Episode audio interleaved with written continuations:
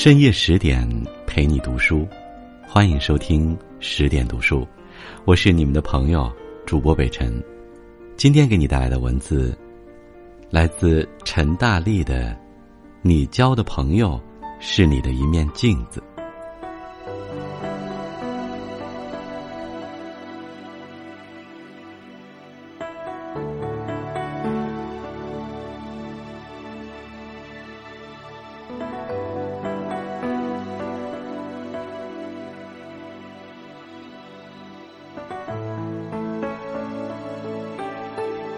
去年看大热剧《欢乐颂一》，对其中一个情节印象特别深。曲筱绡、安迪、赵医生、魏魏四个人打牌，正兴头上时，安迪用麦克白夫人比喻了一下魏魏。曲筱绡并不懂这只是一种对帮凶的类称，拿捏了一下字面，笑眯眯的调侃魏魏是小受。在其他三个人都对麦克白夫人的符号意义心知肚明时，曲筱绡蒙在鼓里，还费尽心思抖机灵的样子，的确是尴尬极了。而这也让赵医生脸色难看，后来跟曲筱绡大吵，断定跟他不是同一世界的人。当时我还在想，编剧是否过于夸张？后来认识了形形色色的更多人，视野被打开，我才发现，成年人的世界里，着实是存在一条隐藏的铁律的。这个铁律，名叫段位。曾经认识一个博士，聊天的时候，他常讲到自己的朋友。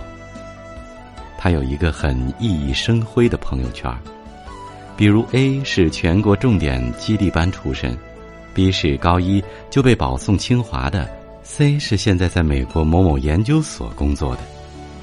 D 的业余爱好是学外语，一年新学两门，得心应手那种。所以，我听到他开挂的朋友们的事迹，会觉得自己格外失败。曾经跟他的几个朋友吃过饭，我算是蹭饭了。两个小时里，像多余的筷子一样，丧气的杵着，很伤心，插不上话。他们从哪家的 Jano 的影响因子更高，谈起的话题对我来说深邃过了头。当时十八岁的我感叹：我呢，还是适合跟闹喳喳的女孩子们做朋友。吃饭时争辩争辩，网上哪个小哥哥更好看。哪个牌子的眼影不爱脱妆，以及要不要买新上的包包？哪一家的火锅味儿香料足？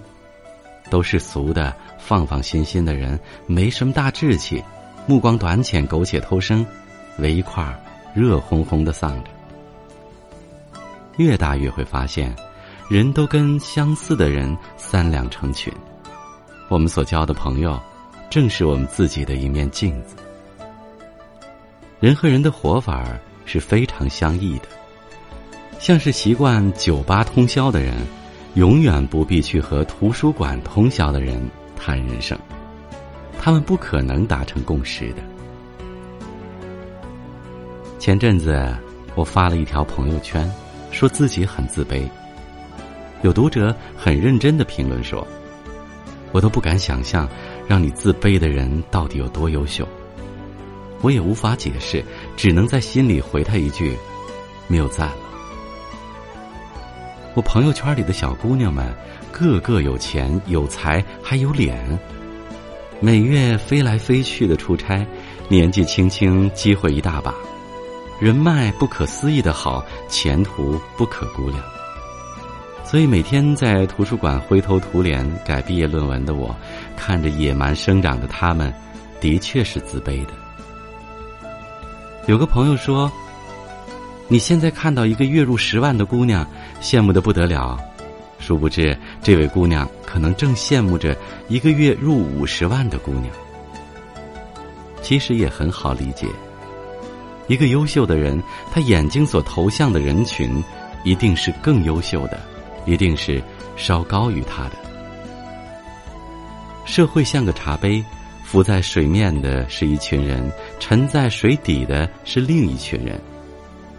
所谓层次之分，是说你所能找到的让你十分舒适怡然的朋友圈，一定是与你个人段位相似的。因为成年世界不讲究苦大仇深的拉扯，蚂蚁得去找蚂蚁，大象得去找大象，不然很麻烦。蚂蚁仰望大象，脖子会发酸；而大象低头去看蚂蚁，会提心吊胆，怕踩碎它渺小的自尊。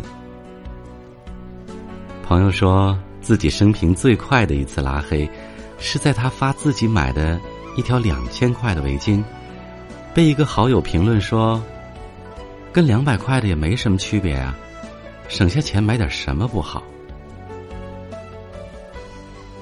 不是两千块的事儿，是消费观的问题。而消费观不过是不同段位的折射罢了。三十块一杯的星巴克，有人像买矿泉水一样的喝，有人就会心疼。谁都没有错，只是必须提个忠告：这两类人最好还是别做朋友。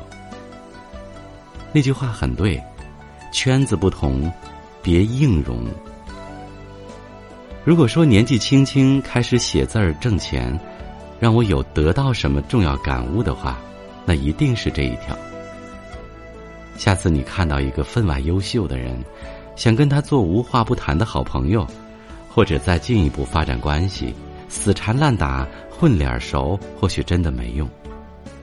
有用的是，让自己的能力和水平至少不会比他差太多，至少你不会暗自生怯。认识他可真是高攀了。不记得郭晶晶嫁给豪门之子霍启刚过后，有好事的媒体采访她，问：“你跟霍启刚在一起，不会觉得压力很大吗？毕竟他家世显赫，很多千金小姐都芳心暗许的。”郭晶晶气定神闲的说：“不会压力大呀，虽然他家境好，可我是奥运冠军呢。”当时我便觉得特别佩服。这个世界向来不缺成功学们所鼓吹的社交手段，也不缺教你四两拨千斤的撩汉指南。可我觉得，比这种投机取巧、煞费苦心的接近更为必要的，是一个三百六十度更加闪耀的你。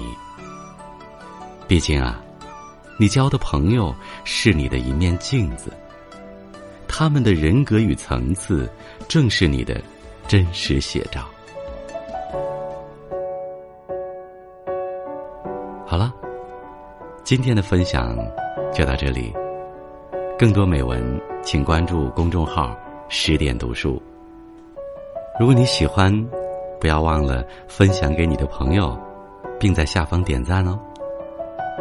我是你们的朋友，主播北辰，我依然在首都北京，问候各位，晚安。Lights around the tree, Mama's whistling takes me back again. There's something about December. and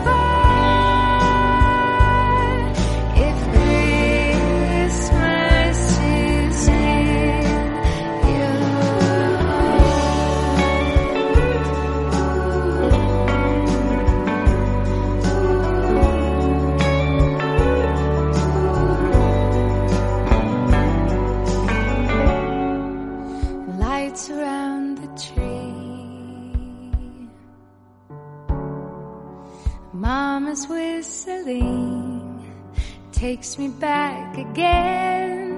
There's something about December